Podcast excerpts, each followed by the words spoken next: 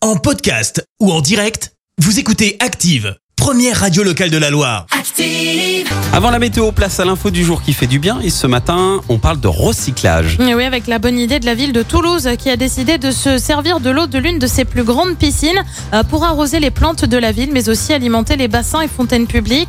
Alors pour ça, faut se rendre du côté de la piscine Alfred Nakache. Chaque année, au mois de septembre, le bassin de 150 mètres de long et 50 mètres de large est vidé pour la vidange, mais aussi euh, pour la fermeture annuelle de l'établissement qui accueille quand même 3000 visiteurs par jour en moyenne l'été. Ouais, quand même, hein. commence à faire. Les 6 millions de litres d'eau sont pompés. Le traitement au chlore a été stoppé quelques jours avant euh, pour permettre l'évaporation naturelle du chlore restant. Euh, Toute cette eau est ensuite réutilisée donc pour les plantes ou encore les bassins, un moyen de faire face à la pénurie d'eau.